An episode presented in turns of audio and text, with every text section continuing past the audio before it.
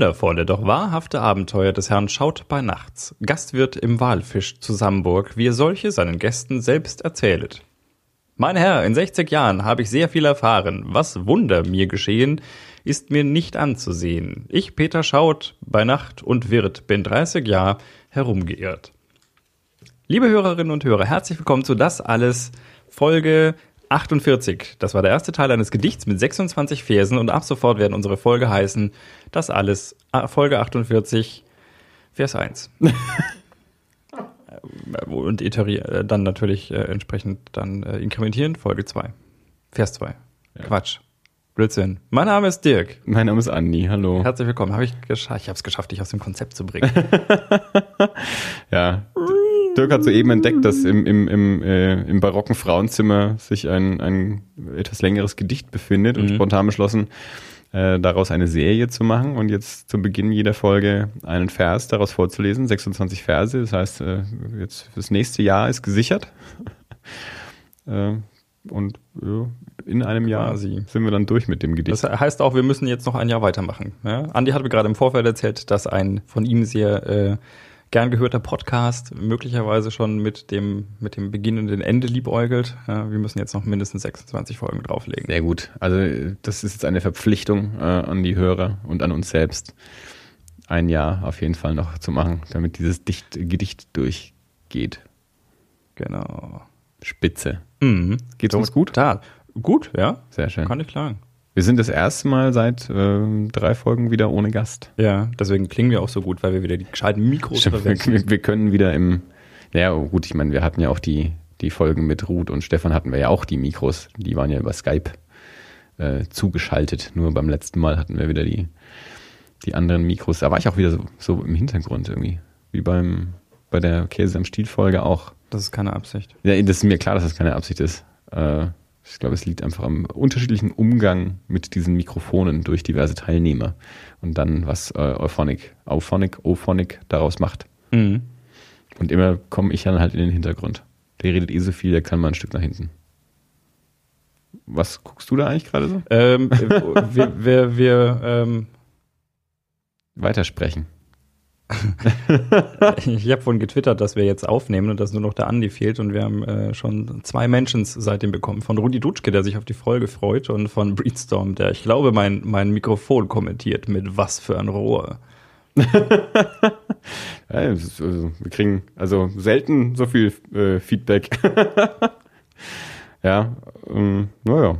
Gut, mhm. sehr schön. Wir bräuchten aber jetzt hier so einen Redaktionsassistenten, äh, ja. der quasi hier direkt dann auf die Tweets antwortet. Wenn jemand Lust hat, ähm, einen schlecht bezahlten Job zu übernehmen, nicht bezahlten, nicht bezahlten Job zu übernehmen. Also ihr werdet mit, äh, ich sag mal, mit 10% an den Flatter-Einnahmen beteiligt. Also immer wenn über Flatter was reinkommt, mhm. würde ich sagen 10% für äh, den Produktionsassistenten. Ja. Okay. Weißt du was? Ich sag sogar ein Drittel. Ja? Okay, also bevor der Andi jetzt äh, seine Spendierhosen noch weiter ausweitet. Äh, Unsere Flatter-Einnahmen äh, in den zwei Jahren, die wir das jetzt machen. Äh, 15 Euro mittlerweile. Also sogar drüber. Das erzählst du mir nie. Habe ich nicht? Nee, Habe ich nicht? Ich weiß die 16 Cent von damals und zwischendurch waren ja. da noch mal irgendwie zwei, drei, vier äh, Euro oder sowas, von denen du mal was erzählt hast. Mhm. Aber von den 15 Euro weiß ich nichts. Ich habe die auch noch nicht abgerufen, die liegen immer noch da. Ja. Bei Flatter. Also, 5 Euro könnt ihr haben. Ja, die und die bezahle ich meinetwegen auch aus eigener Tasche. Fair Share. Ansonsten bezahlen wir euch mit Aktienoptionen. Ja, und Wein gibt es natürlich auch. Es gibt ja nicht mal für uns Wein.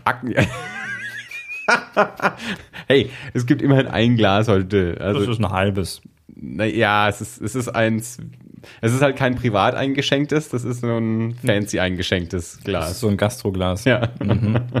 0,1. Du hast gesagt, du kommst mit einem Motor unterm Hintern und dann gibt es halt nicht so viel Alkohol. Ja, aber müssen halt die so Reste vom lange Mal wie, wie wir hier immer reden, ist da der Alkohol auch wieder aus dem Blutkreislauf verschwunden.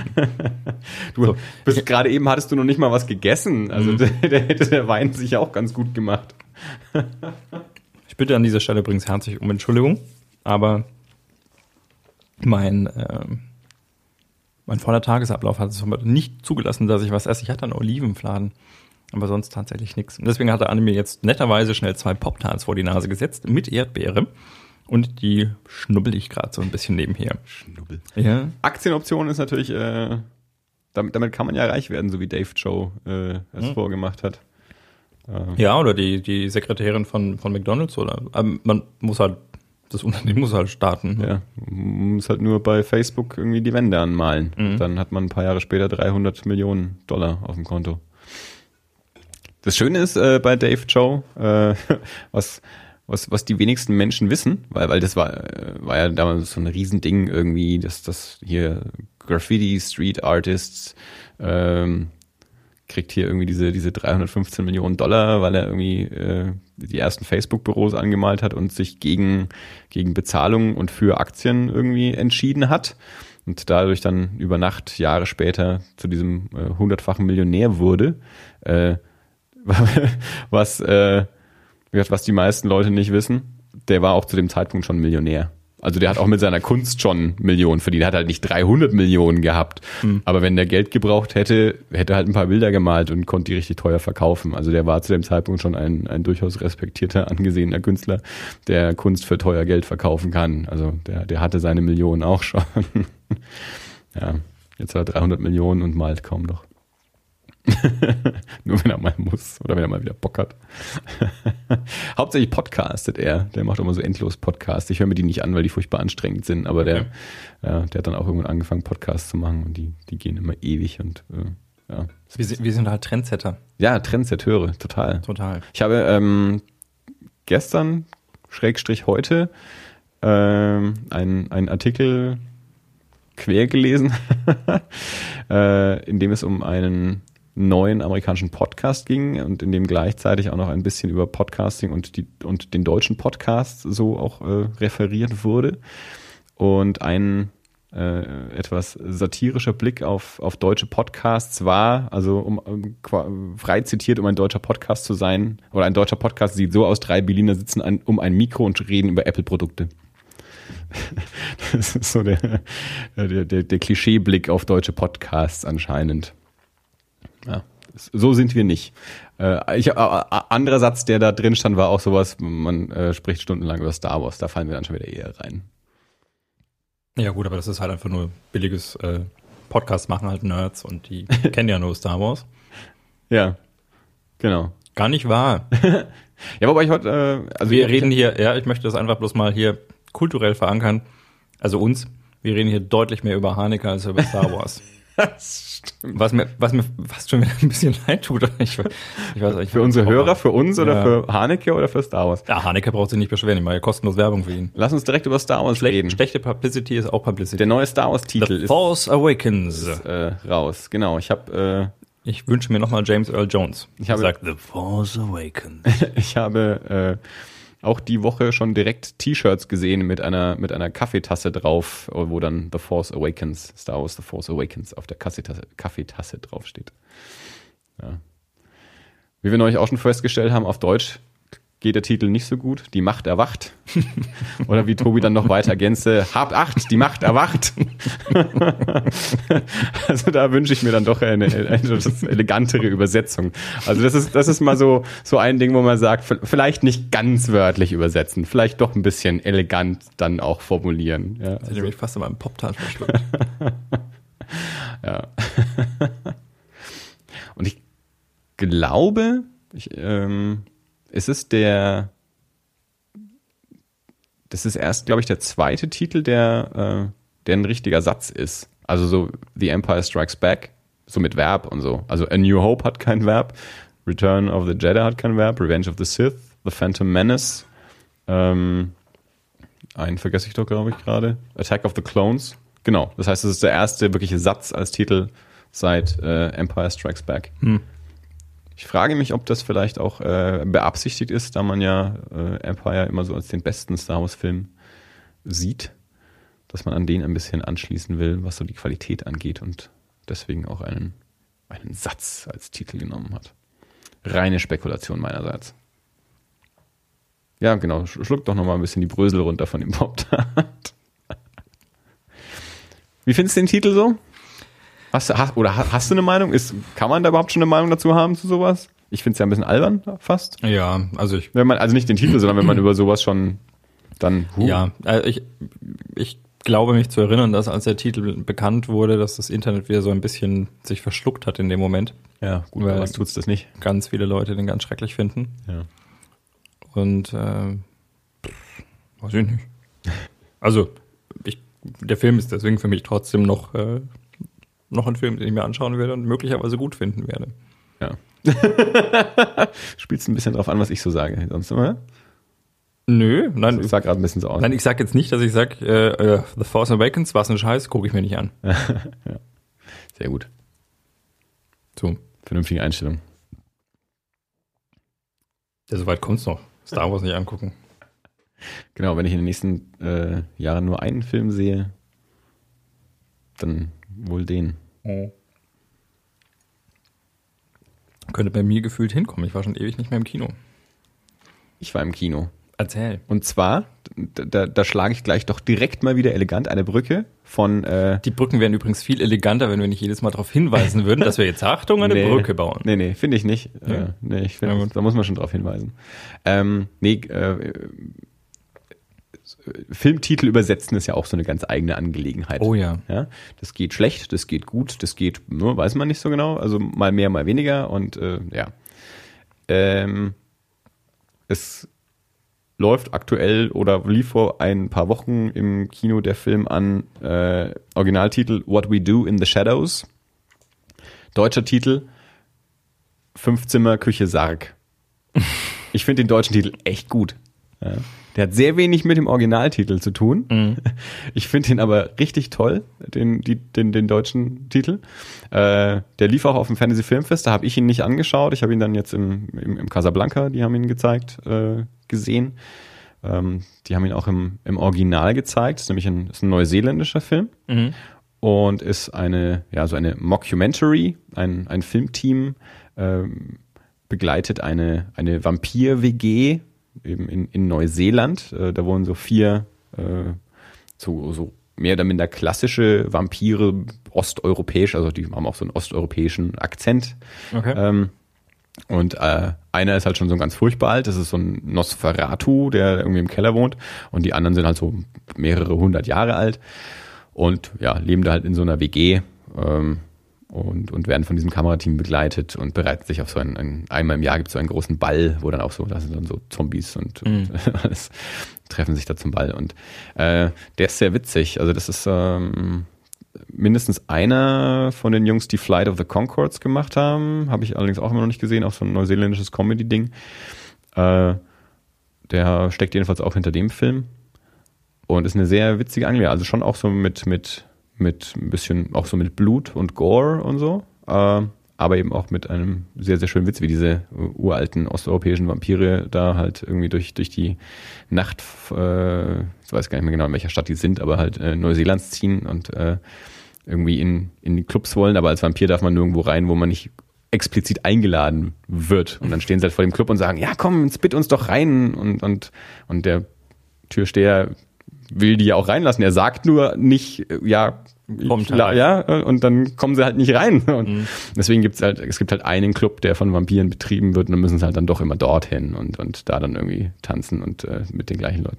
Dann haben sie halt noch irgendwie so, so, so menschliche Zuarbeiter, so wie, wie Renfield bei Dracula, die ihnen halt auch irgendwelche Opfer dann so zum, zum Essen vorbeibringen und, äh, und irgendwann verwandeln sie dann auch einen, einen äh, ja, einen, einen jüngeren Neuseeländer zum Vampir. Der ist also ein ganz frischer Neuvampir. Mhm.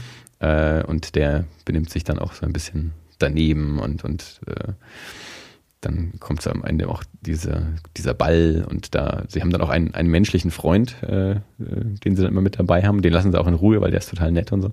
Und den nehmen sie dann mit auf diesen Ball und es gibt natürlich auch Komplikationen und äh, sehr lustig ist, dass sie so zwischendurch treffen sie auch so in der Stadt einfach so, wie sie so rumziehen, treffen sie so äh, Werwölfe und wie sie, wie sie so ein bisschen so, wie so Jugendbandenmäßig, die sich dann so miteinander anlegen und sich gegenseitig beschimpfen, so die Vampire und die Werwölfe und so. Und, ähm, der ist echt witzig. Also ich, mich hat der nicht so richtig interessiert gehabt auf dem Fantasy Filmfest. Der war, war glaube ich sogar Centerpiece äh, und ich habe mir den mhm. Trailer angeschaut und ja, kam, kam bei mir nicht so richtig an.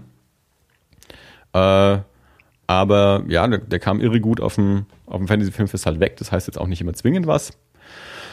Aber dann, ja, sind wir eben hier ins, ins Kino gegangen und ich muss sagen, der war, der, das ist halt so ein, so ein, ja, der ist einfach, wie, wie du, du würdest vielleicht putzig sagen. Putzig okay. ist vielleicht so ein Wort. Also, das, also klar, schon ja, mit, mit, mit Blut und so, aber halt äh, auch gerade so der ähm, mehr oder minder Haupterzähler, also der, der, es gibt halt einen in dieser WG, der so ein bisschen so der, der penible ist und ein bisschen so ein putziger Typ irgendwie auch. Und also der macht wirklich äh, Spaß.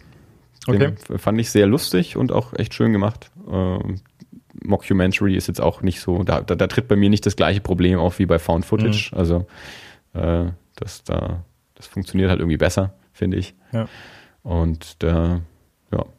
Und wie gesagt, auch der, der deutsche Titel äh, finde ich da sehr passend, auch wenn er eben sehr wenig mit dem Originaltitel zu tun hat. Dieses, dieses, dieses WG-Thema, äh, Thema, dieses ja, Fünf-Zimmer-Küche Sarg, äh, trifft es da halt eigentlich ganz schön.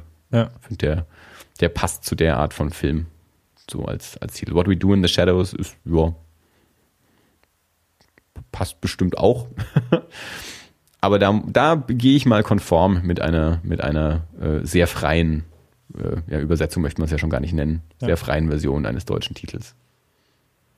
Ähm, kann man sich den auch mit jemandem dann anschauen, der nicht so auf Blut und Splatter steht? Oder? Ja, also das, das, das sind jetzt nicht so die, die irren Szenen und die sind eben auch nicht auf, auf Gewalt inszeniert. Ich meine, mhm. klar, die, die, die saugen halt dann mal Leute aus und dann spritzt halt auch Blut in der Gegend rum, aber das ist schon auch alles immer ein bisschen humorig äh, dann auch inszeniert. Also wenn, wenn Vigo dann irgendwie so eine, so eine ähm, Frau zu Gast hat, die er sich dann halt auch so, so als Abendessen vorbereitet und während er sich mit ihr unterhält, äh, breitet er halt überall so Zeitungen um sie rum aus, äh, damit nicht die ganze Bude voll gespritzt wird. Und, so. okay. und, und ähm, und ja, also man, man sieht nicht so irre viel äh, Gewalt, glaube ich. Manches sieht man dann halt, wenn es schon passiert ist auch. Ja. Äh, aber das ist, es, es legt jetzt nicht irgendwie auf, auf Schock, Grusel oder sonst irgendwas an. Mhm. Der ist schon eher äh, humorig.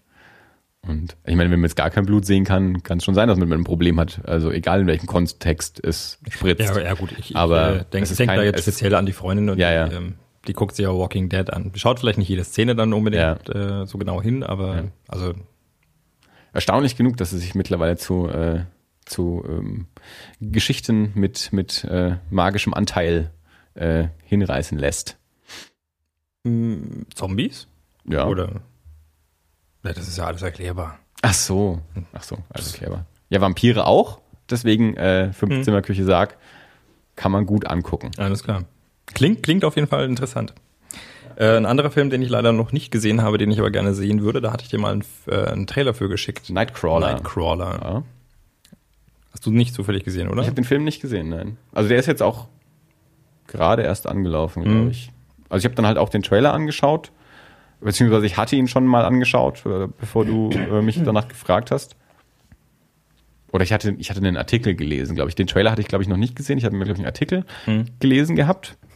Dann hast du den Trailer geschickt, dann habe ich den Trailer angeschaut. Aber den Film habe ich nicht gesehen. Ich habe David, äh, David hat ihn gesehen von den Hills Energy Jungs. Okay. Mit dem habe ich mal kurz drüber geschrieben. Äh, dich hatte der Trailer angesprochen. Ja. Willst du kurz zusammenfassen? Ich habe den jetzt seitdem nicht mehr angeguckt. Ich auch nicht. Ähm, ich kann bloß sagen, dass mich der, dass mich der Trailer in dem Moment äh, angesprochen hat. Also kurz zur, zur ähm, zur Information, wer Nightcrawler noch nicht gesehen oder noch nichts davon gehört hat, ähm, und man, man korrigiere mich, äh, wenn ich jetzt falsch liege, äh, weil ich habe ihn, wie gesagt, ja auch nicht gesehen. Es geht um einen, ähm, um einen Journalisten, der ähm, ja, Live-Bilder von, oder nicht Live-Bilder, aber der halt äh, Bilder von, von äh, Unfällen, ähm, von Überfällen und dergleichen versucht äh, einzufangen und die dann entsprechend an die, an die Nachrichtensender verkauft. Und wenn ich den Plot richtig verstanden habe, dann ist es halt so, dass er so als kleiner anfängt mit einer kleinen Kamera relativ äh, und dann halt irgendwie es schafft, irgendwie ein, zwei wirklich gute Nummern zu landen und dann ein größeres Equipment sich zulegt und ähm, dann einfach auch an sehr, sehr ethisch fragwürdige Dinge mhm. geht. Also zum Beispiel bei einem bei einem Überfall halt erstmal die Kamera draufhält, während die, die ähm, von Kugeln durchlöcherten Opfer irgendwie so vor sich hinröcheln, anstatt zu helfen. Und äh, das finde ich von der Thematik her, fand ich das relativ interessant. ich bitte um Entschuldigung. Ähm, weil ich, also auch aus dem Rettungsdienst halt einfach dieses Gaffertum ja so ein bisschen kenne. Ja. Und ähm, ich fand auch den Trailer irgendwie schon das ist nicht unansprechend oder die, die Idee dahinter. Ja. Jake Gyllenhaal spielt die Hauptrolle. Mhm. Ähm, der Artikel, den ich eben zuerst gelesen hatte, war so halbgar. Das war so, also der, der Tenor war so ein bisschen gute Idee, hat nicht genug draus gemacht. Okay. Äh, der Trailer hat mich jetzt auch nicht so gepackt. Also habe hab ich nicht so richtig den Zugang zugekriegt. Ähm, David fand den Film recht gut. Also ich selber kann jetzt wenig Meinung mhm. dazu haben. Äh, mich, mich hat's, als du den geschickt hast, äh, war ich erst ein bisschen verwundert so. Ich dachte, hm, hätte ich jetzt nicht zwingend mitgerechnet, dass, dass du mir den schickst. Äh, und ja, aber weil keine Liebe und keine kleinen Hunde. Ja, nee, keine Ahnung. Also ich, ich wir hatten, bis auf den einen Artikel ähm, eben in der Deadline hatte ich von dem Film auch noch gar nichts mitbekommen. Also ich wusste ja. auch nicht, wann der kommt, ob der ja. kommt oder sonst irgendwie Kino, DVD, irgendwas. Also mein, in der Deadline stand bestimmt was drin, aber das äh, habe ich dann wieder überlesen oder nicht beachtet.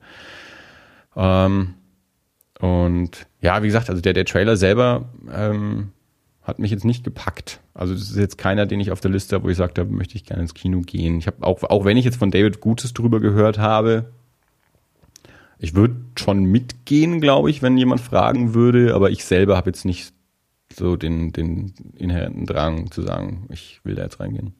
Okay. Ja, vielleicht schaffe ich es ja nochmal und äh, dann würde ich dich natürlich vorher ansprechen und fragen, ob du mitgehst. Ja, das könntest du dann machen. Mhm. Was ich noch ähm, im Kino gesehen habe, ähm, es gab jetzt letztes Wochenende in Nürnberg, Fürth und Erlangen ein kleines ähm, Filmfestival mit Musikdokumentationen. Nennt sich äh, Notes on Music.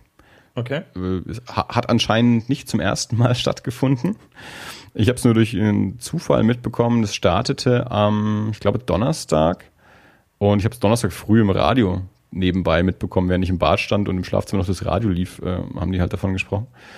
Und äh, was mich dann so hellhörig gemacht hat, war der Eröffnungsfilm. Äh, der Eröffnungsfilm war A Band Called Death. Und das ist eine Dokumentation, auf die ich jetzt, glaube ich, so vier Jahre gewartet habe oder so.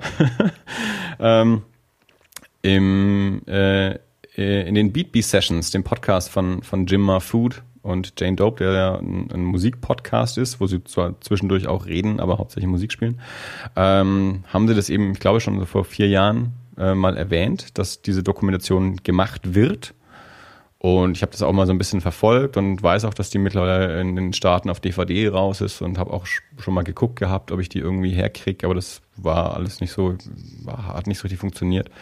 Ähm, deswegen war ich umso begeisterter, ähm, dass, dass es jetzt hier, also es lief jetzt hier dann im, im Com-Kino äh, in, in Nürnberg. Also das Festival lief eben, wie gesagt, Nürnberg, Fürth und Erlangen. Die Filme liefen dann auch jeweils in allen Städten, ähm, in Nürnberg im Com-Kino, in Fürth im Uferpalast und in Erlangen im E-Werk. Und genau, Donnerstagabend war eben die Eröffnung dann in, in Nürnberg mit der Band Called Death. Ähm, die Geschichte äh, ist nämlich die, ich habe, ich habe nämlich auch hier die CD, äh, nachdem Jim Mafood das äh, in den Beatbeat Sessions damals vorgestellt hatte und äh, auch, auch Lieder von der Platte gespielt hat, habe ich mir die CD eben auch selbst bestellt. Äh, die ist 2009 rausgekommen, ähm, wurde aber aufgenommen in den 70er Jahren. Also, äh, ich kriege nicht mehr ganz hin, 75 steht jetzt hier drauf. Also 1975 oder grob äh, aufgenommen, nie veröffentlicht worden. Und dann im Jahre 2009 wurde sie veröffentlicht. Äh, und, und eben auch dann diese, diese Dokumentation dazu gemacht. Die Geschichte ist die, es, äh, diese Band, eben namens Death, bestand aus drei Brüdern. Äh, Hackney, genau. David Hackney, Bobby Hackney und Dennis Hackney. Äh, das waren drei schwarze ja, Teenager äh, in Detroit, äh, die ja, so ein bisschen hin und her gerissen waren zwischen, zwischen Rock'n'Roll und, und, und Soul. Äh, aber die eben immer sehr musikinteressiert waren und sich dann Instrumente zugelegt haben. Der eine halt Bass, der andere Gitarre und der dritte Schlagzeug und dann zu dritt eine Band gegründet haben. Und gerade der Gitarrist ähm, David Hackney äh, war so ein ganz, ganz großer Musikfreak und hat äh, nachdem er ein Konzert vom The Who gesehen hat, kam er nach Hause und hat gesagt, also klar, wir müssen Rock'n'Roll machen, das ist klar. Also wir, vorher waren sie halt irgendwie so eine Mischung, so ein bisschen Funk, Soul, Rock, sie wussten nicht mhm. ganz, aber ja, da hat er gesagt, nee, also wir werden jetzt, wir müssen eine Rockband werden, also Rock'n'Roll ist unser Ding. Ähm, und die äh, haben viel geübt, haben, haben Lieder geschrieben ähm, und haben dann ein, äh, ein Plattenstudio besucht, in dem sie einfach die gelben Seiten aufgeschlagen haben und einen Spicker reingeworfen haben. Und haben dann tatsächlich äh, dort auch dann aufnehmen können in dem hauseigenen Studio und alle waren auch total begeistert. Das Spannende an der Musik ist, äh, wie gesagt, das, das war dann eben so 74, 75. Äh, Death gelten jetzt so als eine, als eine Proto-Punk-Band oder werden auch gerne so als die erste Punk-Band verkauft. Also das ist halt noch vor den Ramones, vor den Sex Pistols. Mhm. Ähm, und und noch erstaunlicher, weil es eben eine, eine, schwarze Band war. Also Punk ist jetzt nicht typischerweise so äh, von, von, von, ähm, von der schwarzen Community äh, bekannt. Äh, aber diese drei Brüder haben dann einen richtig äh, guten äh, Sound äh, gemacht. Sehr, sehr, äh, ja, spannende Rock- und Roll-Musik. Ähm, jedenfalls haben die diese Platte aufgenommen und alle fanden die auch super und diverse äh, Plattenfirmen waren auch interessiert, das Album rauszubringen. Aber alle haben gesagt, ihr müsst diesen Namen ändern. Wir bringen keine Platte von einer Band raus, die Death heißt. Das kauft uns keiner. Okay. Und ähm, der, der Gitarrist hatte aber so ein, der hatte so ein ganzes Konzept. Also es war auch ein recht spiritueller, gläubiger Mensch, also diese ganze Familie. Und der, der hatte so ein komplettes Konzept um Death. Es ging also nicht nur um den Namen, sondern da, für ihn steckte da mehr dahinter. Und deswegen, die, die anderen beiden Brüder hätten sofort den Namen geändert, aber er hat gesagt, nee, also das ist Death, das ist, das ist nicht einfach irgendein Name, da, da steckt mehr dahinter wir, wir werden diesen Namen nicht ändern. Und weil diese Familie, äh, also beziehungsweise diese Brüder, also es gibt auch noch einen vierten Bruder, aber der war nicht in der Band, äh, von den Eltern immer gesagt bekommen hat, egal was ist, ihr müsst immer eure Brüder unterstützen, haben mhm. die anderen gesagt, also ne, dann halt nicht. Also dann ändern wir den Namen nicht. Also wenn, wenn er so dagegen ist, wir unterstützen unseren Bruder dann in der Entscheidung, dann wird der Name nicht geändert. Und so wurde diese Platte niemals veröffentlicht. Sie haben dann eine, eine Single gepresst äh, in, einer, in einer kleinen Auflage äh, aber das war es dann auch. Sie haben dann noch eine andere Band gehabt und, und dann sind sie umgezogen und die, äh, die zwei Brüder haben dann irgendwann eine Reggae-Band gehabt und so und es ging alles irgendwie weiter über all die Jahre und so und der, dieser Gitarristbruder ähm, ist dann auch irgendwie dem Alkohol verfallen und, und hat viel geraucht und der ist dann ähm, Anfang der 2000er Jahre ist der an, an Lungenkrebs gestorben und der hatte immer noch die Master-Tapes mhm. von, von dieser Platte. Und der, ähm, der ist zu einem der Brüder hingegangen und gesagt, hier, das sind die Master-Tapes von unserem Death-Album, die gebe ich jetzt dir. Irgendwann wird die Welt das hören wollen. Und dann weiß ich, dass du sie hast. Und dass das Zeug zu finden ist. Und da wussten sie noch nicht, dass er halt sterben würde, aber äh, ihm war das wahrscheinlich schon klar. Und dann hat er ja, halt diese Bänder oben auf dem Dachboden irgendwo in eine Schublade gelegt und vergessen. Oder mhm. halt, das war halt nichts weiter. Er hat halt seine Reggae-Band gehabt und dann war das weg. Dann ist der Bruder gestorben und so. Und der, der Bassist, Sänger, der dann diese Mastertapes hatte, hat selber drei Söhne. Und die sind, ähm, die sind nach, ich glaube, nach Kalifornien gezogen und waren da halt an der Schule oder Uni oder so.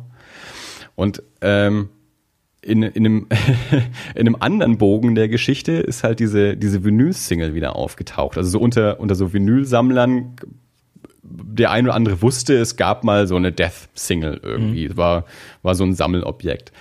Ähm, die, die Jungs hatten damals einen ähm, Typen beauftragt, äh, ein, ein Cover-Artwork für sie zu machen. Und weil sie kein Geld hatten, haben sie dem halt eine Kiste von diesen Singles in die Hand gedrückt. Und der hat die dann irgendwann mal in den Plattenladen getragen, um die halt zu verkaufen. Mhm. Und irgend so ein Sammler hat dann halt das mehr oder minder sofort entdeckt und hat sich halt diese Single gekauft. Äh, danach äh, wurde dem, dem Plattenhändler erst gesagt, was die eigentlich wert sind, aber der hatte noch welche. Der hat dann irgendwie eine für 800 Dollar auf Ebay reingestellt und die auch wegbekommen. Also die hat noch jemand gekauft. Also so hat sich diese Single, kam so ein bisschen raus in die Welt. Und das waren halt wirklich so, so Hardcore-Sammler und eben auch Internet-Blogger in, in dieser Rock'n'Roll-Sammelszene. Und der eine hat dann eben auch ein leuchtenden Artikel irgendwie darüber geschrieben und so und, und so hat sich das ein bisschen verbreitet. Und der hat dann von diesen zwei Songs eben auch MP3s gezogen und die halt auch online gestellt. Und so haben sich auch diese zwei Lieder ein bisschen verbreitet, so innerhalb von der Szene.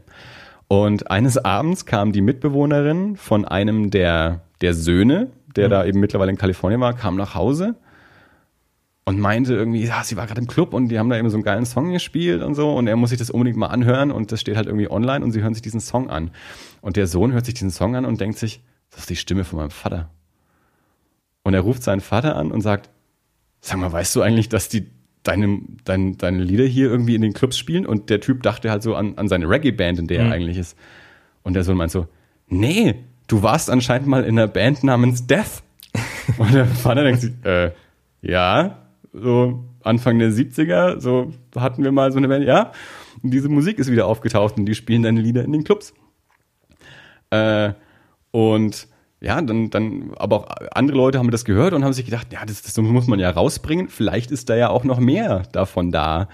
Und haben sich dann eben irgendwie an den Sohn gewandt und der dann wieder an seinen Vater und so. Und, und so kam das Ganze dann hoch. Und der hat gesagt, ja, also ich habe diese Mastertapes oben äh, unterm Dachboden liegen. Mhm. Und ja, dann, dann hat eben eine, eine Plattenfirma hat dann eben das Album gemacht, hat das Album rausgebracht. Die, äh, die, diese drei Söhne äh, haben eben auch selber eine Band namens Ruff Francis. Ruff Francis war ein, ein, Pseudonym von, von dem verstorbenen Bruder, der eben auch, auch unter anderem Namen Musik gemacht hat. Das war Ruff Francis. Die haben sich also Ruff Francis genannt, haben auch eigene Lieder, aber haben dann eben auch die Lieder von Death gespielt. Äh, und dann hat der, der Bruder von Joey Ramone, äh, der hat irgendwie auch so ein, so ein jährliches Musikfestival oder was. Und der hat dann eben äh, bei, bei Ruff Francis angerufen, hat gemeint, also er würde sie gern einladen und er würde auch gern Death einladen. Aber Death haben nie wieder gespielt in der Zeit und der Gitarrist ist weggestorben.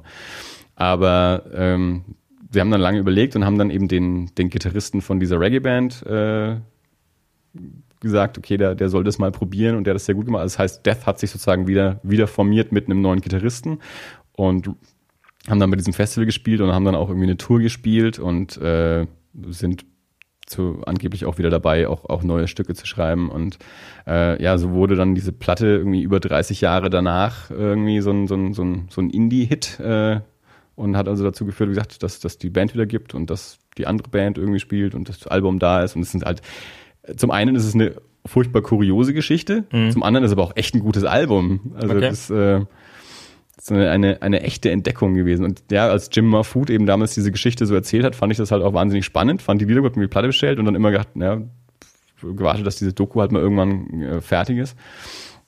Und jetzt äh, konnte ich sie tatsächlich äh, hier auf der Leinwand sehen. Das war ganz groß. Und äh, ich meine, ich kannte die Geschichte in Grundzügen, aber dann eben in den Details war es noch viel irrer und viel abgefahrener, was dann eben noch alles so an, an kleinen Zufällen irgendwie dann ist. Äh, das was die halt damals in dem Podcast auch noch nicht so wussten oder ja. sagen konnten, dass halt dann die Mitbewohnerin aus dem Club kommt und sagt, du musst dir diese Band anhören und er nur an der Stimme erkennt, es muss doch mein Vater sein. Und der, der auch nie wusste, dass es, dass sein, seine, seine beiden Onkels und sein Vater in einer Band namens Death waren und fast mal einen Plattenvertrag mhm. hatten, äh, Anfang der 70er oder Mitte der 70er. Und, äh, also verrückte Geschichte. Also das, das, äh, und das, das Album heißt Death for the Whole World to See. Äh, die Doku heißt A Band Called Death. Ähm, empfehle ich sehr. Äh, hat kuriose Geschichte, äh, tolles Album, wenn man so frühen Proto-Punk, so im, auch im, im, in der Tradition der, der MC5, also irgendwo zwischen, zwischen MC5 äh, und den Stooges äh, so verortet. Also mhm. toll, tolle Sache. Sollen wir mal kurz reinhören? das können wir gerne mal machen. Ja. Alles klar. Äh, was, was würdest du vorschlagen? Was ist repräsentativ für die Platte? Äh, ich würde einfach gleich, glaube ich, den ersten Song Keep on Knocking. Okay. Ja. Keep on Knocking. Keep on Knocking. Hören wir uns mal ran.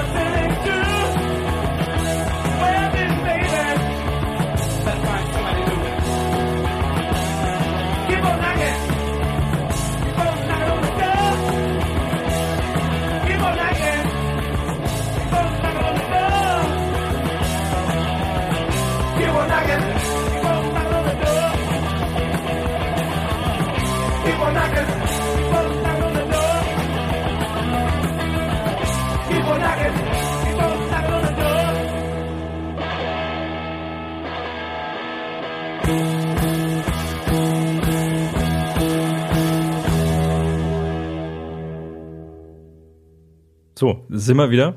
Krasses Teil. ja, also ich, äh, ich bin sehr begeistert. Ja. Kann ich verstehen. Sehr schön. Ja. Ähm, die Links findet ihr natürlich unten in den Shownotes, äh, wenn euch das jetzt angefixt haben sollte. Ja, also da, es gibt auf jeden Fall einen Trailer äh, zu der Doku auch online und ja, ich meine, die haben auf dem, auf dem Festival haben sie es von der Blu-ray äh, gespielt. Ich vermute, das war eine amerikanische Blu-ray, ich weiß es mhm. nicht so genau. Ähm, ich habe keine Ahnung, ob das irgendwie auch in Deutschland veröffentlicht wird oder sogar schon ist und ich habe es verpasst, äh, was ich mir aber fast nicht vorstellen kann, weil es ja doch sehr speziell ist. Scott Mosier hat es auch produziert, also mhm. der von Kevin Smith, der, der Produzent, der, der war auch damit dran beteiligt. Und der Scott Mosier arbeitet ja auch mit Jim Mahfood zusammen. Mhm. Also, also, da hat der das wahrscheinlich irgendwie auch mitbekommen, vielleicht. Oder auch anderweitig, weiß ich nicht so genau. Ja. Nee, aber das war echt, ich, ich stand echt im Bad und höre nur so mit halbem Ohr nebenan Radio und, und, und dann erzählen die halt was und irgendwie waren so ein paar Stichworte drin, wo ich mir dachte, das klingt so nach der Death-Doku. Jetzt so bin ich echt rübergegangen, so mit der Zahnbürste in der Hand so und dann, ja, eben jetzt hier dieses Filmfestival und da eben auch eine Band called Death und ich so, oh, und dann bin ich gleich äh, mal auf die Website gegangen und habe festgestellt, dass der an dem Abend dann läuft. Mhm äh, und ich es nicht verpasst habe. Das war, da hätte ich mich echt geärgert, wenn ich das dann die Woche drauf erfahren hätte oder so. Ja, der Film lief jetzt dreimal übers Wochenende, mhm. so in Nürnberg, Fürth und Erlangen und du hast es verpasst und konntest den nicht sehen. Das hätte mich geärgert. Also war ich sehr glücklich, dass das, dass ich das mitbekommen habe und das auch geklappt hat, dass ich an dem Abend hingehen konnte und den sehen konnte. Ja. War echt fein. Und hey, wir haben mal wieder über Musik gesprochen. Yay! Und, äh, gleichzeitig über, über Film quasi. Verrückt. Irre. Unglaublich. Ja, und äh, unsere Drohung war gemacht, auch mal äh, Musik einzuspielen. Eiskalt. Wir kennen da nix. Nix kennen wir da. Nee, gar nicht. Sehr gut. Aber äh, natürlich, wie gesagt, auch der Aufruf, äh, kaufen. Ja, ähm, lohnt sich. Empfehle ich sehr. Gibt's auch auf Vinyl natürlich für äh, hm. Vinyl-Sammler. Hast du noch einen Vinyl, äh, ein Vinyl-Abspielgerät? Absp Abspülgerät? Abspülgerät. Ähm, äh, ich wollte mir immer wieder wieder eins zulegen, hab's aber noch nicht. Mhm.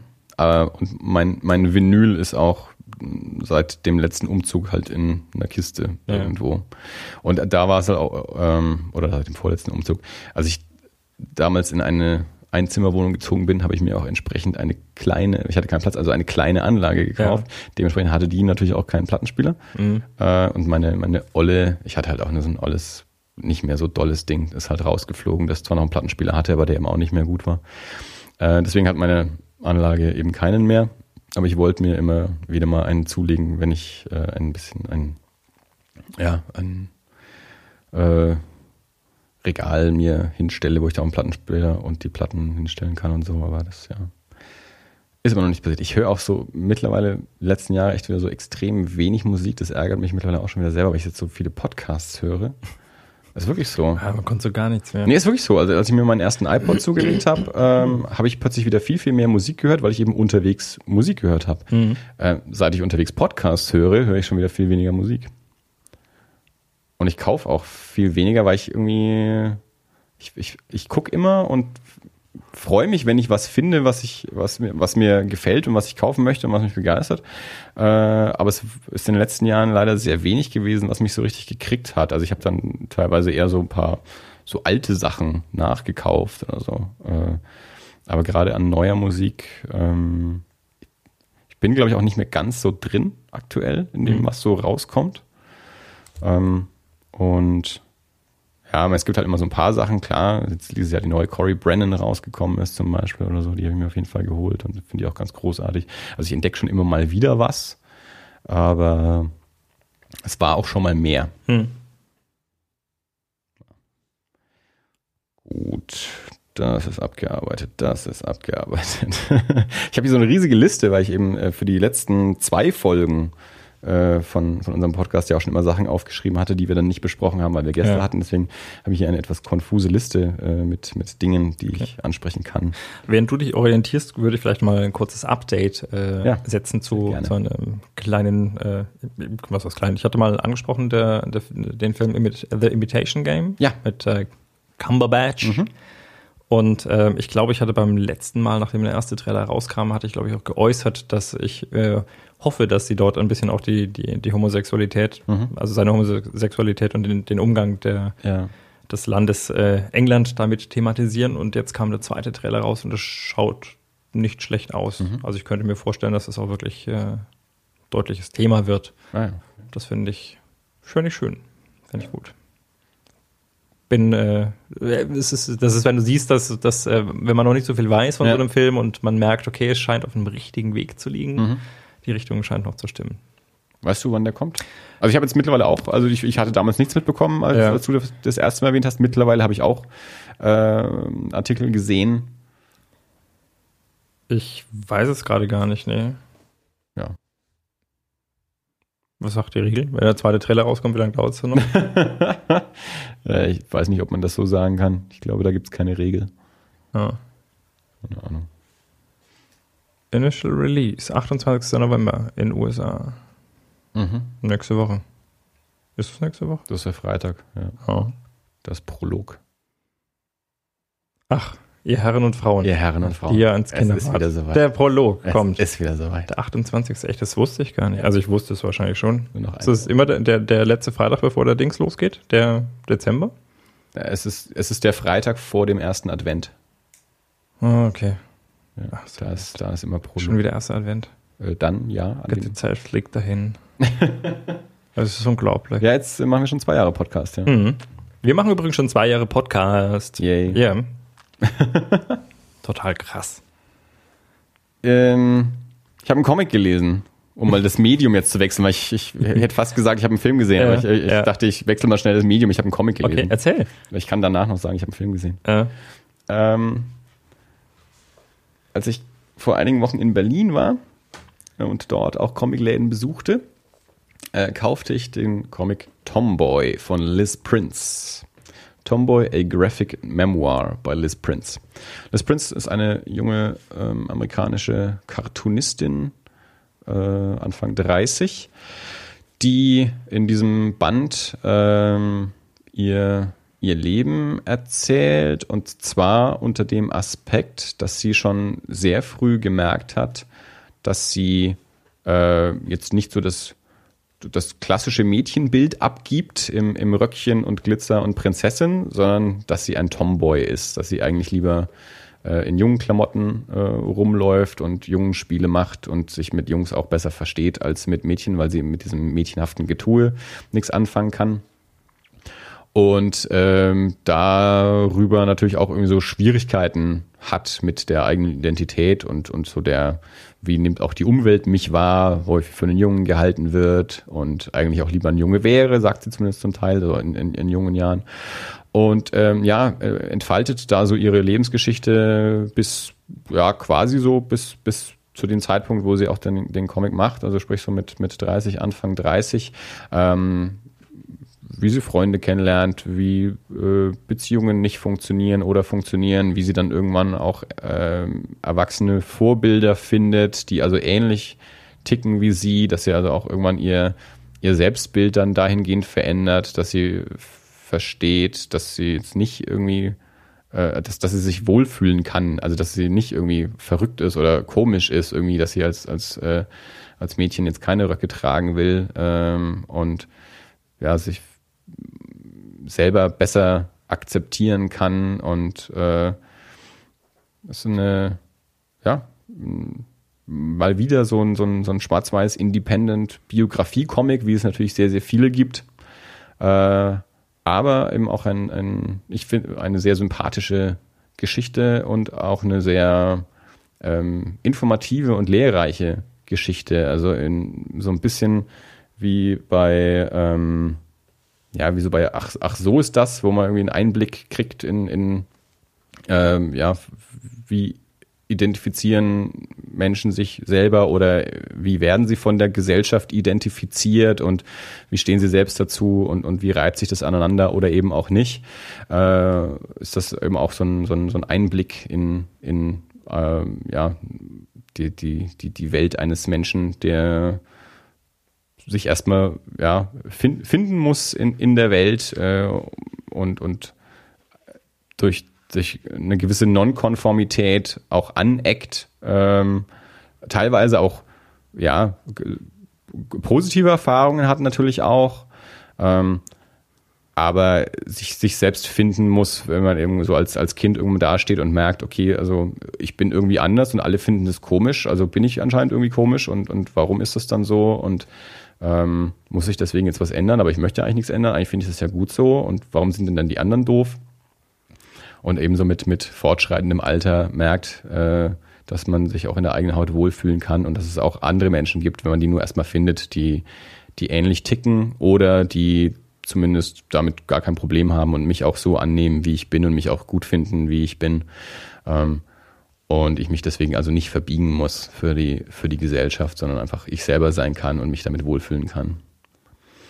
Also sympathischer Comic, ähm, Tomboy von Liz Prince, äh, ist jetzt eine amerikanische Ausgabe, erschienen bei Zest Books. Ähm, noch gibt es keine deutsche. Ich weiß auch nicht, ob das äh, noch eine Chance hat, in Deutschland verlegt zu werden. Keine Ahnung. Mhm. Ähm, ob sich da, es kann schon sein, dass sich da vielleicht, ich weiß gar nicht, wie, ich glaube, von Liz Prince ist noch nichts auf Deutsch erschienen.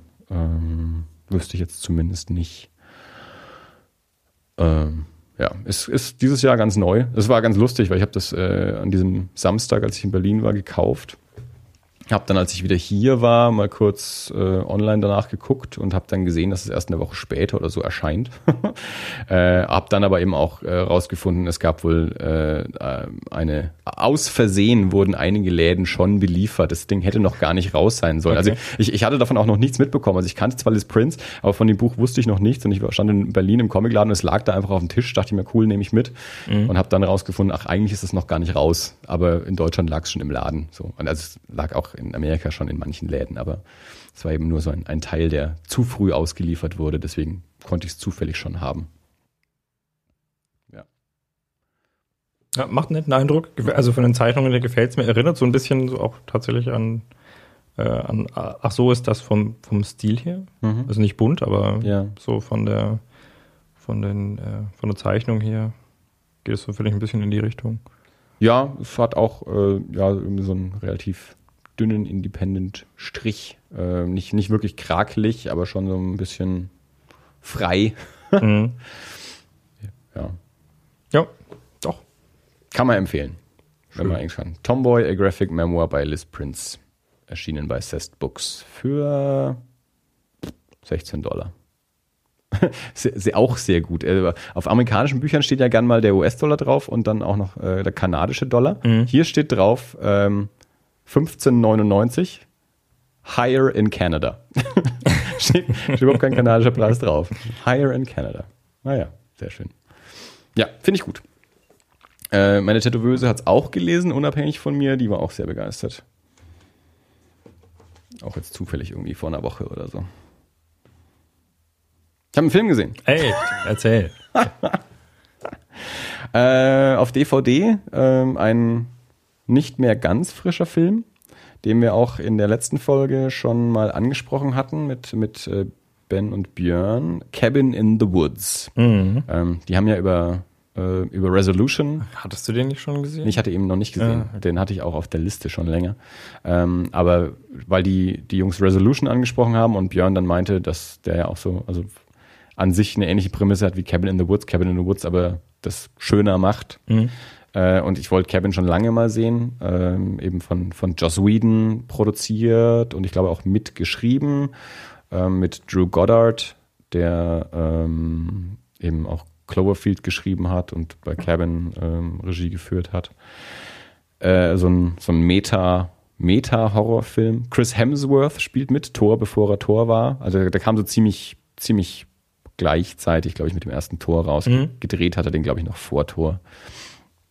Äh, und der, der so dieses Konzept ähm, Horrorfilm, fünf Jugendliche fahren in eine Hütte im Wald ähm, aufgreift und, und das aus so einer Metaebene betrachtet, dass, äh, dass das alles in eine, äh, also das Ganze wird kontrolliert durch, also es gibt so eine, ich nenne es mal Behörde, die, die diese ganze Situation überhaupt erst erschafft, also die dafür sorgt, dass diese Jugendlichen in diese Hütte fahren und dass in dieser Hütte dann was Horrormäßiges passiert und die Hütte eben entsprechend auch präpariert und vorbereitet ist und ähm, zwar die Jugendlichen immer noch gewisse Entscheidungen selber treffen müssen. Also auf dem Weg dorthin treffen sie erstmal den gruseligen, gruseligen Alten an der kaputten Tankstelle, der ihnen den Tod voraussagt. Also das wäre der Moment, wo sie auch sagen können, wir fahren zurück und nichts passiert, aber die halt mhm. weiterfahren in die Hütte.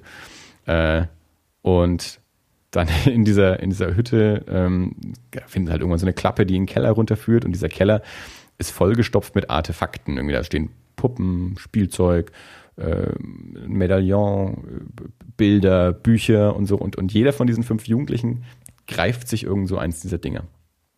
Und, äh, und jedes Artefakt löst einen anderen Horror aus, ein anderes Monster. Okay. Das heißt, es, die, die, je nachdem, welches Artefakt zuerst benutzt wird, äh, die, dieser Horror wird jetzt über diese fünf Jugendlichen hereinbrechen. Ähm, und in dieser, in dieser Behörde äh, schließen sie auch immer Wetten ab. Also so jede Abteilung wettet dann auf, auf einen bestimmten Horror oder ein bestimmtes Monster.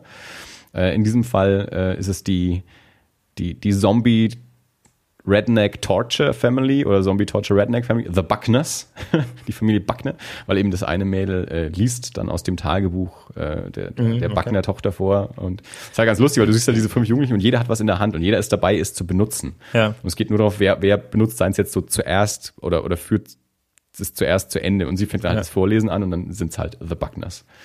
Äh, ja, und dann kommen halt diese Zombies und dann passieren halt Sachen und dann läuft halt so dieses Horrorfilm-Ding ab und äh, und es erklärt dir aber so, auch so ganz spaßig Dinge, wo du in jedem Horrorfilm immer sagst, naja, aber das ist jetzt nicht logisch. Warum wirft sie die Waffe denn jetzt weg? Also die kann sie doch mitnehmen so. Mhm. Und dann siehst du halt in dem Film einfach, wie, wie, die, wie die diese Kontrolleure halt einfach irgendwie auf den Knopf drücken und dann gibt es so einen leichten Stromschlag und dann wird dieses Ding halt fallen gelassen und nicht mitgenommen und, und solche Sachen halt. Okay. Äh, oder, oder dass du halt irgendwie der eine, Chris Hemsworth irgendwie meint, ja, wir müssen auf jeden Fall zusammenbleiben irgendwie so und das natürlich die grundfalsche Entscheidung ist und dann läuft er an irgendeiner Lüftung vorbei und sie strömen, lassen irgend so ein Gas ausströmen und er sagt, nee, wir sollten uns lieber trennen, ja, also damit halt die unlogischen Entscheidungen, unlogischen Entscheidungen irgendwie einen Grund haben. Mhm. Äh, und es gibt dann noch so eine, so eine so eine Background-Geschichte, warum das überhaupt gemacht wird. Also es gibt schon einen Grund, äh, warum da jetzt halt diese Jugendlichen äh, geopfert werden.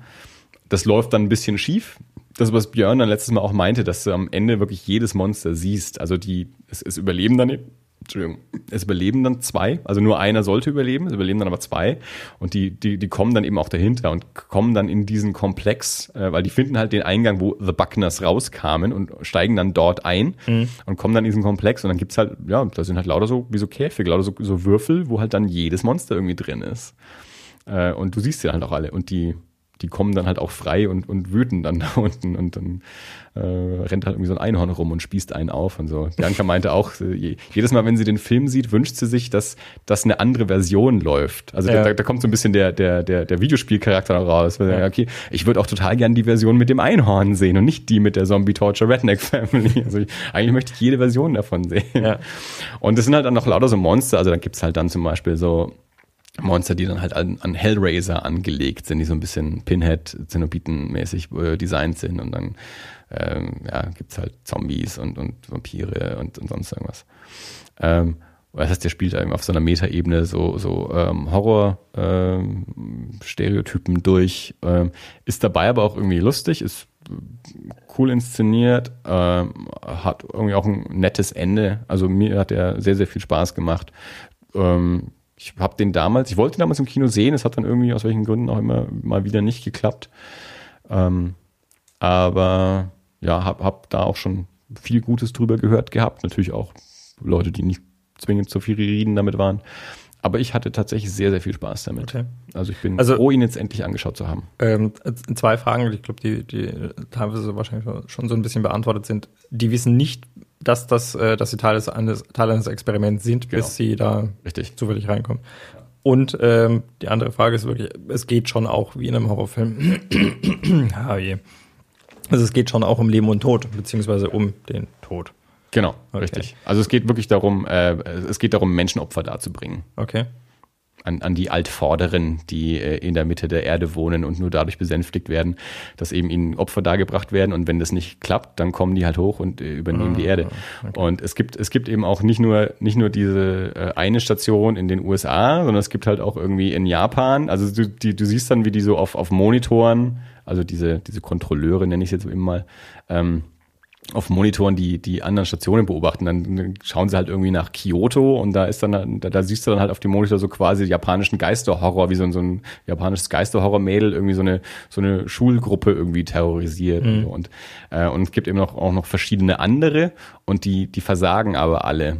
Das heißt, äh, in den USA, das muss, muss glücken, damit diese Altvorderen eben da ah, okay. auch unten bleiben. Und äh, es gibt halt diese fünf äh, Archetypen, den Sportler, den, die Hure, die äh, Jungfrau, ähm, den, den, den ähm, äh, Gelehrten oder, oder ja, den, den, den, den, den Wissenden, wie auch mhm. immer, und so den, den, ähm, den Narren, also ein bisschen der Drogentyp. Und äh, naja, also die Jungfrau darf überleben, muss aber nicht. Also das ist optional. Das ist so, wie das in Horrorfilmen halt auch ist. Die anderen müssen auf jeden Fall draufgehen, die Hure zuerst und so. Okay. Äh, und und die, die Jungfrau kann überleben und dann und so weit sind sie dann auch und feiern eben auch schon, aber dann stellt sich raus, dass die, der uh, The Fool, also der, der Drogentyp eben doch überlebt hat und die zwei äh, brechen dann eben äh, in, in, in dieses, äh, ja, dieses Institut irgendwie ein mhm. und dann herrscht dort eben Chaos und äh, dann stehen sie am Ende vor der Entscheidung, ähm, weil es, es geht eben darum, The Fool muss sterben. Virgin darf überleben, aber The Fool muss sterben. Und dann stehen sie eben vor der Entscheidung. Äh, also vor allem auch die Jungfrau steht halt vor der Entscheidung. Ich, wenn ich den jetzt umbringe, dann, dann lebt die Welt weiter. Also Milliarden können überleben. Aber ich muss halt den dafür umbringen. Und äh, dann entscheiden sie sich aber, ach, vielleicht ist auch einfach mal Zeit für einen Neuanfang. vielleicht nicht so schlimm, wenn die Menschheit ausstirbt. Ja, und so endet es dann halt auch so, dass dann so die, die Altvorderen zurückkommen. Okay. Also von hinten nach vorne komplett durchgespoilt. Äh, tut jetzt, mir leid, ja. aber da, damit müsst ihr jetzt leben. Aber der macht echt Spaß. Also, ich weiß nicht, was mit meiner Stimme heute los ist. Das waren die trockenen Pop-Tarts, ah, ja. die sich jetzt. Äh, und zu wenig Rotwein, das ist gut für die Stimme. Ja, das ist gut für die Stimme. Tut mir leid, ich habe noch einen Wodka da, aber keinen Saft. Mm. Kannst einen Senf dazu haben oder so. Äh, Wodka mit Senf. Ja? ja? Lass uns doch ein äh, funky neues Szenegetränk kreieren. Ja. Wodka-Senf. Äh, nee, ich hätte vielleicht noch ein halbes Glas Wein, hätte ich noch genommen, aber. Äh, ja, na gut. Dann äh, den, den Wodka zum, zum motorisierten Untersatz möchte ich nicht Ja, stimmt. Das wäre natürlich. Vor allem nicht mit Senf. So optimal. Haben wir was getrunken? Senf. ähm, ja ich weiß gar nicht, ich glaube, ich gehe hier nicht alles durch, was mittlerweile schon ewig alt ist. Äh, was ich vor kurzem entdeckt habe, was ich ganz spannend finde, wir haben ja schon mal über Dirk Gently gesprochen mhm. und dass es ja auch äh, mal eine, eine kurzlebige äh, BBC Hörspiel? Äh, Fernseh Fernsehreihe davon gab. Okay. In vier Teilen, ja. die ich auf DVD habe, haben wir schon mal angesprochen. Es gibt auch ein BBC-Hörspiel, glaube ich. Hm, das kann gut sein. Ähm, aber das ist, es gab eben auf jeden Fall schon mal eine TV-Version. Und jetzt habe ich neulich rausgekommen, es wird eine neue TV-Version geben. Hm. Äh, und dazu auch gleich noch äh, eine Comic-Reihe. Okay. Ähm, Max Landis, über den wir ja auch schon gesprochen haben, ist der, der, der Kopf hinter der Dirk Gently Fernsehserie und ich würde sagen, das passt. mhm. Also den stelle ich mir, also eigentlich, wenn ich mir jetzt die, wenn ich mir die britische TV-Version anschaue, der Typ, der da Dirk Gently spielt, ist, glaube ich, eine britische Version von Max Landis. Mhm. Also die, also, also Max Landis könnte auch direkt, glaube ich, gleich den Dirk Gently spielen. Ja. Äh, aber der ist so der, der, der kreative Kopf ähm, hinter der TV-Serie. Und äh, der Verlag IDW, ähm, die auch Lock and Key zum Beispiel gemacht haben, ähm, die bringen auch eine neue Dirk Gently Comic-Reihe dann dazu raus. Ich weiß nicht genau, wann das Ganze startet. Ähm, ich hab's, bin nur neulich irgendwie drüber gestolpert, als ich mal bei IDW auf der Seite wegen irgendwas war, glaube ich, oder so. Weiß gar nicht mehr genau, wie ich drauf gekommen bin. Ähm, fand ich aber jedenfalls ganz spannend. Also, das äh, gerade so äh, TV-Serie mit, mit Max Landis oder also von Max Landis. Ähm, Finde ich ganz spannend. Also man, man Auge offen halten. Das heißt natürlich alles noch nichts. Also also die Comics scheinen zu kommen. Bei der Serie habe ich überhaupt keine Ahnung, wie es da mhm, um die Produktion okay. steht. Also ich habe nicht weiter recherchiert. Ähm, ich habe auch vergessen, welcher Sender Das ist also schon einige Wochen her, dass ich das mal rausgeschrieben hatte. Ähm, Finde ich aber ganz spannend, äh, da mal, mal ein Auge offen zu halten, was da passiert, wenn das, wenn das kommt. Ähm, ja, ich sage nur noch ganz kurz über ähm, Gone Girl, haben wir ja letztes Mal schon mal kurz angesprochen, neue David Fincher-Film, Thriller mit äh, Ben Affleck. Ähm, fand ich recht gut. Ähm, ist halt David Fincher kühl, unterkühltes Filmmachen. Äh, hat mich jetzt nicht so gekriegt wie, wie andere Filme von David Fincher, aber fand ich trotzdem unterhaltsam. Ich habe den neuen Teenage Mutant Ninja Turtles Film gesehen. Oh, okay. Ähm, ja. Ähm, haben sich ja viele im Vorfeld drüber aufgeregt. Da haben wir ja auch in, in Käse am Stiel schon mal drüber gesprochen. Da hat äh, äh Ben ja auch äh, gesagt, äh, er freut sich nicht drauf. Kurz zusammengefasst. Ähm, ich habe ihn jetzt gesehen. Ich fand, er sah sehr gut aus. Ich fand auch das, das Turtle-Design sehr gut. Von der Geschichte her war er sehr kindlich. Also das war jetzt leider nicht die Art von Film, meiner Meinung nach, die für alle Altersgruppen funktioniert, sondern der war schon sehr auf, äh, auf kindliche Erzählweise irgendwie ausgelegt. Also der sah gut aus und, äh, und so und hatte auch nette Anteile. Insgesamt ähm, fühlte ich mich als erwachsener Zuschauer aber nicht genug unterhalten oder irgendwie äh, angeregt äh, von dem Film. Für, ich glaube, mit zwölf hätte ich den, oder mit zehn hätte ich den wahrscheinlich geliebt. Das hätte wahrscheinlich ganz gut funktioniert.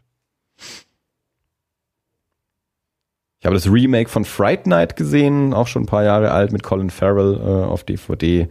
Ähm, hatte ich auch eben gerade von, von David und ein paar Jungs aus den USA immer gehört, dass der eigentlich ganz gut ist. Ich hatte nur die Originale, kannte ich halt noch so von früher, so vor über 20 Jahren, als ich die halt gesehen habe. Die mochte ich halt sehr gerne. Das Remake habe ich dann ignoriert. Aber jetzt neulich mal, äh, stimmt, auf Netflix war der. Auf Netflix angeschaut. Ähm, war tatsächlich nicht schlecht. Hast du Netflix? Äh, Bianca hatte sich äh, diesen Probemonat okay. äh, mal gemacht. Ja. Und da habe ich den, oder haben wir den angeschaut. Äh, ich wusste, dass Colin Farrell mitspielt, was ich nicht wusste. Und ich wusste auch, dass ähm, David Tennant mitspielt, mhm. äh, der zehnte Doktor. Äh, was ich nicht wusste, war, dass Anton Yelchin die Hauptrolle spielt, der Odd Thomas oder der Chekhov aus den, aus den neuen Star Trek-Filmen. Und den mag ich ja gerne. Ja. Äh, und das wusste ich vorher gar nicht. Der Film lief los und plötzlich war er da und dachte ich mir, oh, sehr schön. Äh, der Film hat tatsächlich Spaß gemacht. Äh, war jetzt auch nicht, ähm, hatte zwischendurch auch mal einen Hänger. Hm. Aber insgesamt ähm, fand ich den sehr schön, was glaube ich auch zum großen Teil an den, an den Darstellern mitlag, weil ich Anthony Yelchin einfach gern zuschaue und Colin Farrell auch einen guten Vampir abgegeben hat und Tennant einfach durchgebatzt ist. Also ja, auch, auch, das hat Aber super, super durchgebatzt. Fright Night Remake auch gesehen.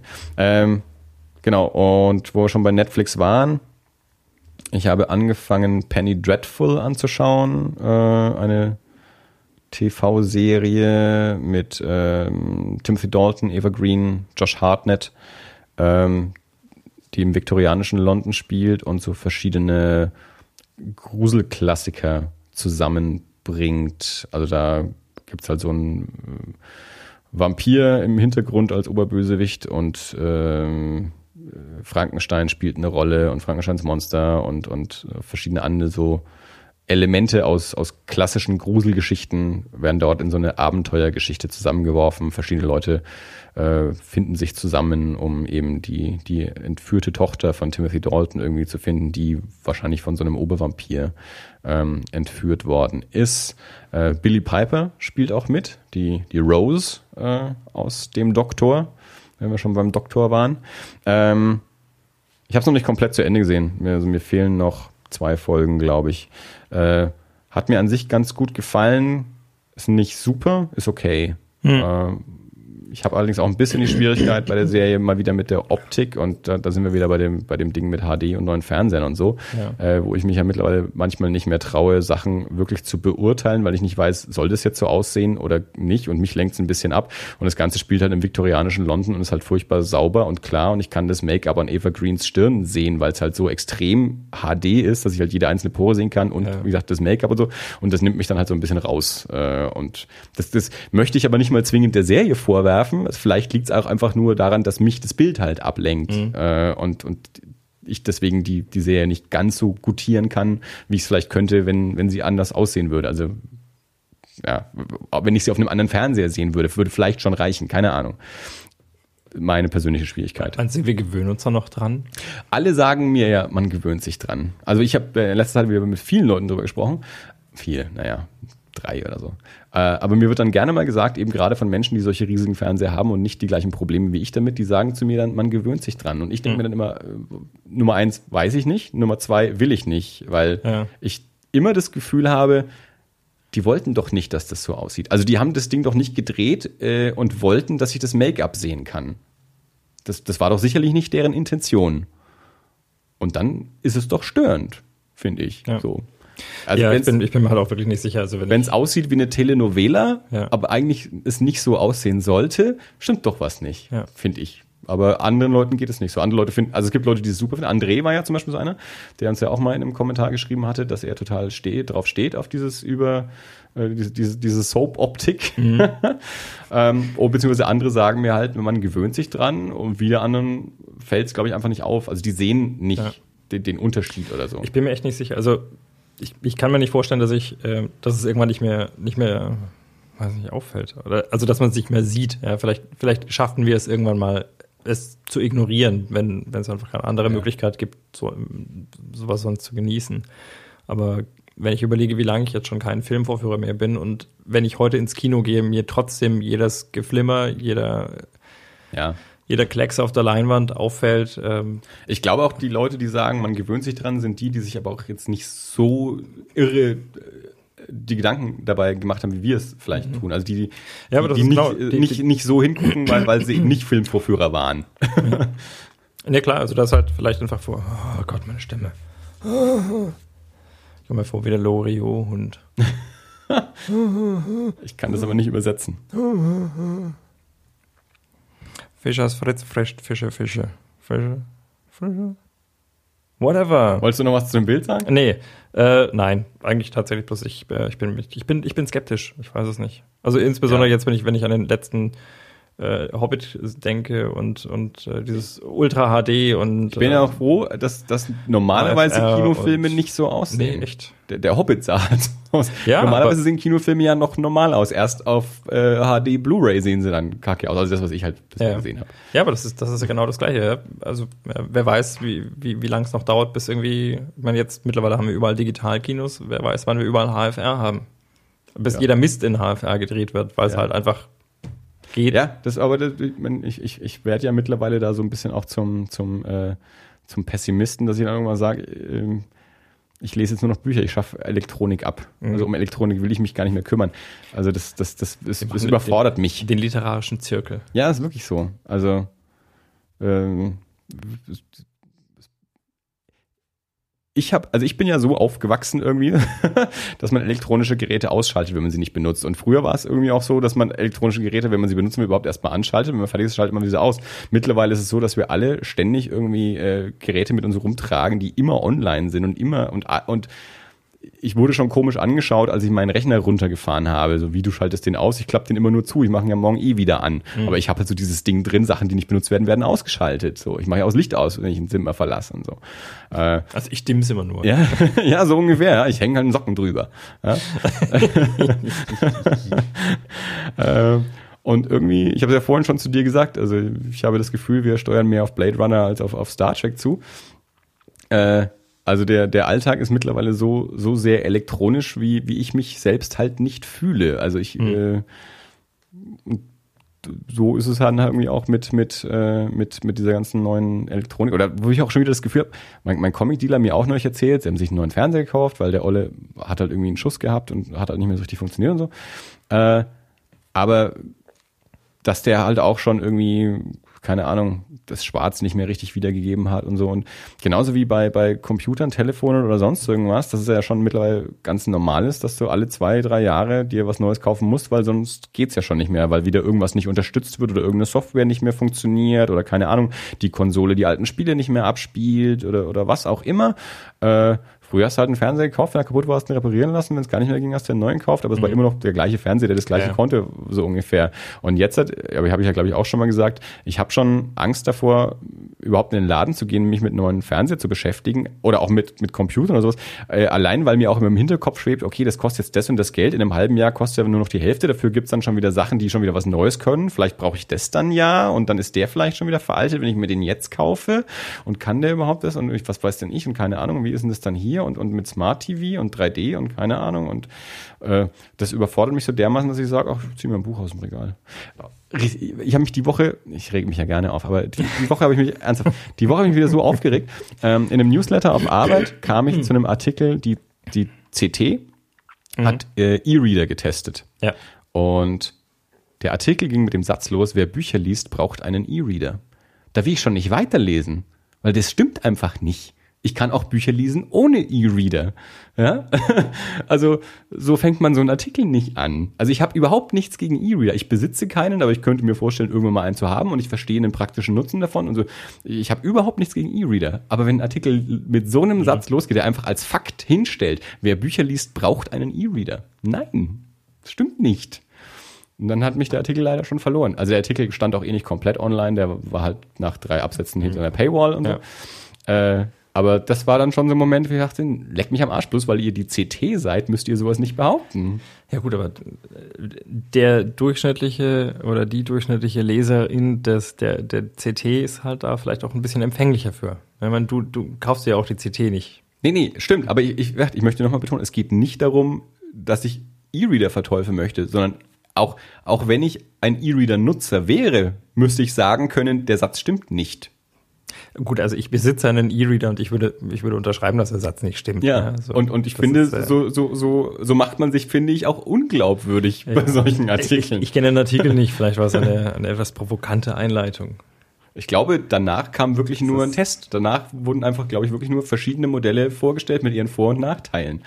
Äh, aber mit dem Satz disqualifiziert man sich halt ja, leider auch. Nicht, nicht zuletzt selbst die CT, äh, die ja mittlerweile eigentlich auch die Computerbild geworden ist, äh, mhm äh, gefühlt.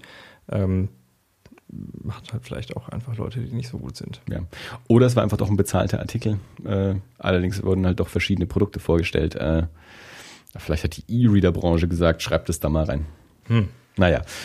Ähm, andere Serie, ich habe Orphan Black angefangen, auch innerhalb dieses Netflix-Probemonats. Da fehlen mir auch noch zwei Folgen, glaube ich.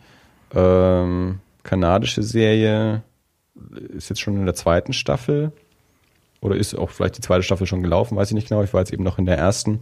Ähm, so eine Klongeschichte. Äh, Mädel findet raus, dass es von ihr mehrere gibt, äh, die alle sehr, sehr unterschiedlich sind. Und natürlich gibt es dahinter eine große Verschwörung und Überwachung und so. Und äh, dem versucht man auf den Grund zu gehen. Ähm, ist auch eine gute Serie. Mich hat es nicht so gekriegt wie, wie manch andere. Also ich, ich, ich muss nochmal sagen, ich habe ähm, wir haben, wir haben parallel Orphan Black und Penny Dreadful geschaut, immer, immer eine Folge da, eine Folge mhm. da. Äh, und zwischendrin, also ich hatte von, ich hatte von beiden Serien jeweils zwei Folgen gesehen und habe dann mal in die ersten zehn Minuten von House of Cards reingeschaut. Also von House of Cards habe ich jetzt noch nicht mehr gesehen als zehn Minuten. Die Serie hatte mich aber nach fünf Minuten schon mehr, als mich die anderen beiden Serien nach zwei Folgen hatten. Mhm. Mag an mir, mag einfach mehr mein Sujet sein als die anderen. Auch die anderen sind auch gut. Ähm, aber ich kann Orphan Black nicht ganz so feiern wie, wie viele andere. Sie macht Spaß, kriegt mich aber nicht so wie, wie ich jetzt zum Beispiel Sons of Anarchy oder The Sopranos geguckt habe.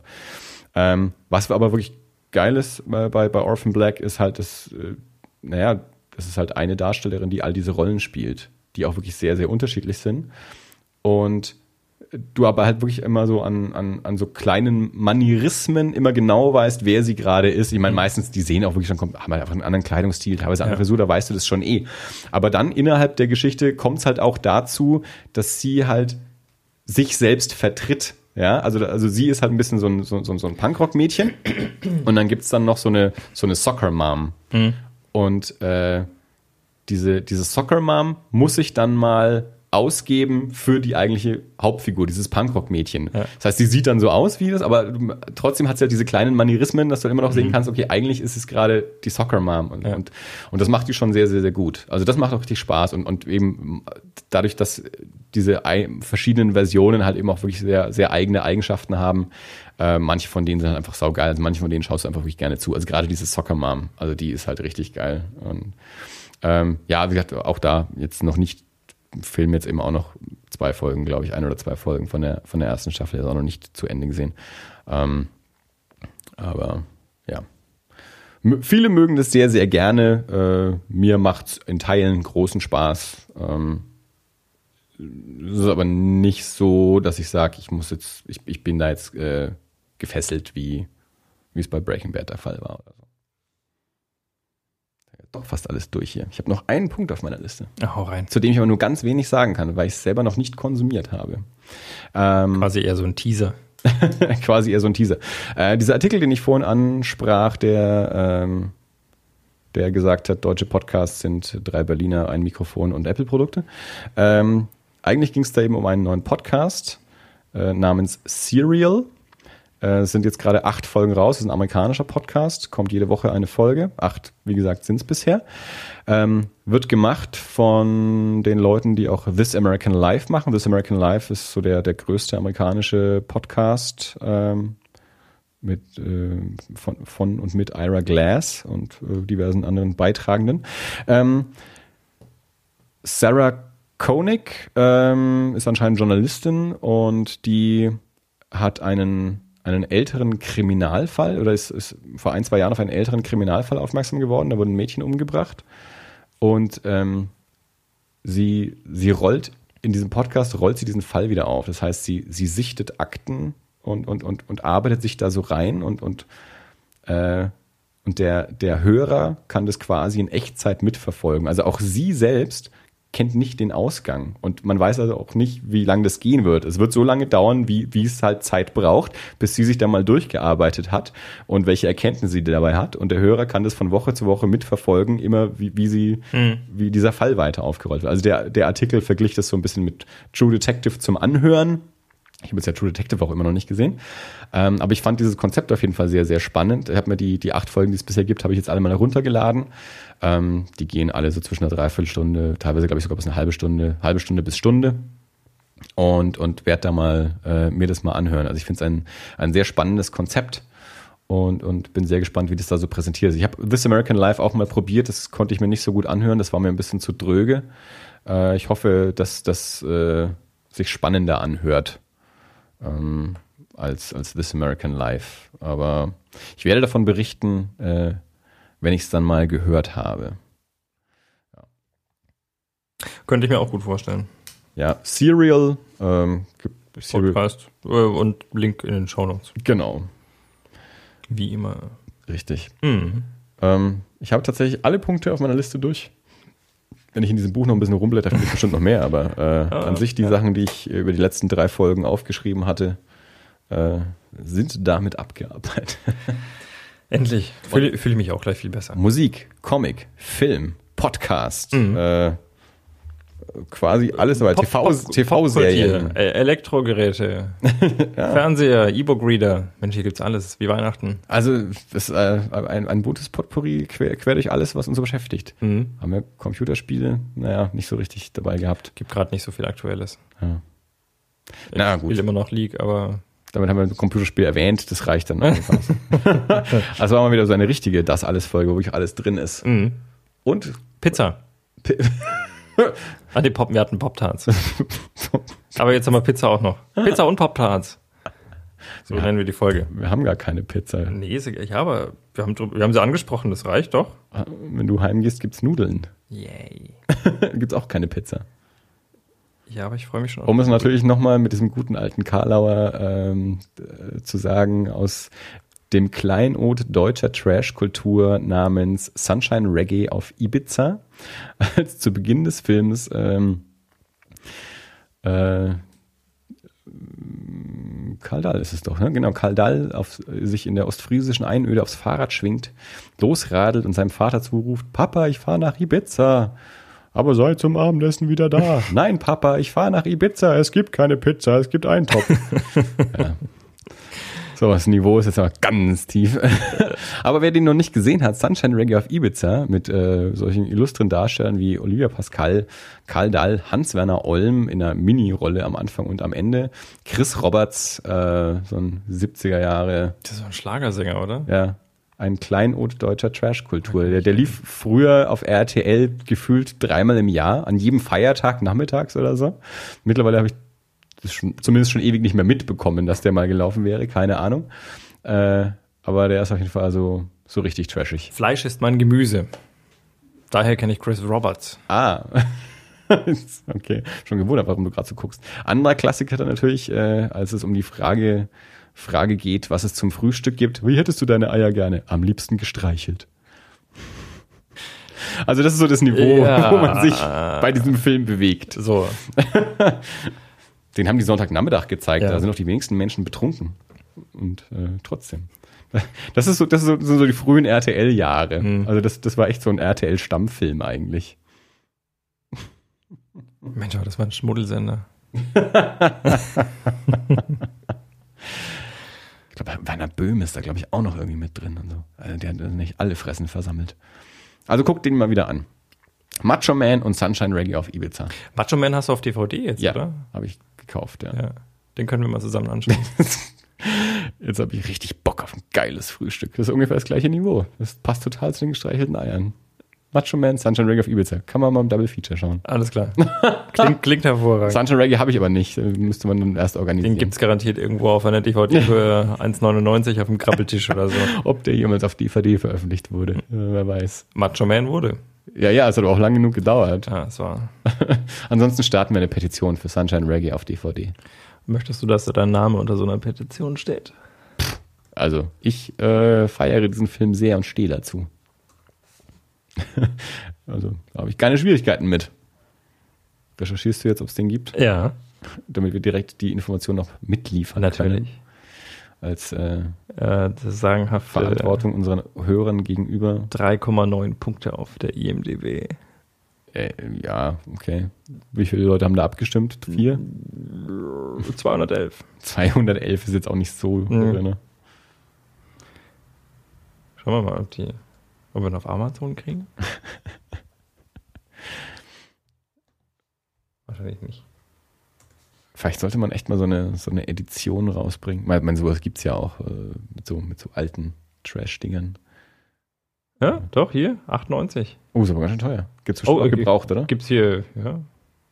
Ja, ab, äh, ab 5,92 Euro gibt es den gebraucht. Ja, aber kostet mal 3 Euro Versand. Nee, das, das ist das, auch Moment, nee, das ist das verrückte Strandhotel. ist das die Fortsetzung? Äh, weiß nicht. Ja, äh, hier hat er auch vier Sterne, aber vermutlich äh, von Leuten, ich meine, also man kauft sich wahrscheinlich die weniger. DVD von äh, Sunshine Reggae auf Ibiza nicht, wenn man den Film nicht kennt. Nein, wer weiß, also ganz ehrlich, also äh, Amazon-Bewertungen, also ich habe mir, ich lese ja...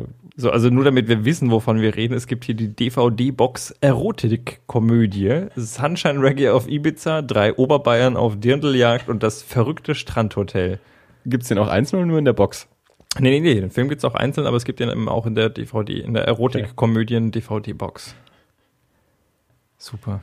Also ist ja bald Weihnachten. Wer uns Sunshine Reggae auf Ibiza auf DVD schenken möchte, äh, schreibt uns an info at das-alles.de oder auf Twitter äh, at das unterstrich alles, auf facebook.com äh, slash das irgendwas mit Podcast, das alles irgendwas mit Podcast. Mhm. Also wir sind zu finden. Ähm, schreibt uns.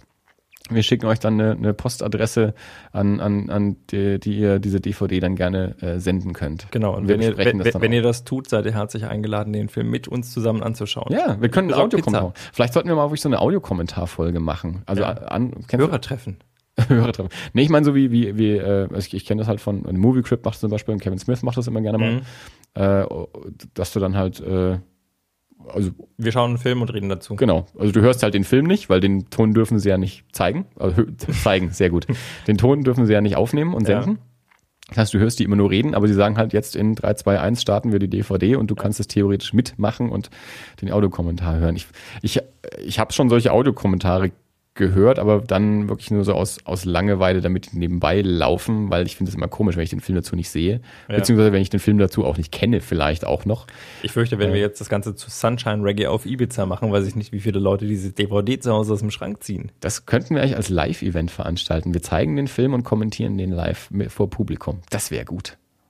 Das würde ich, das wäre, das wäre super. Okay. Also wer das organisieren Das mag, Konzept. Ja. äh, und uns einlädt, live zu kommentieren, Sunshine auf Ibiza, auch gerne Macho Man oder auch was anderes. Also da würde ich mich direkt für hergeben.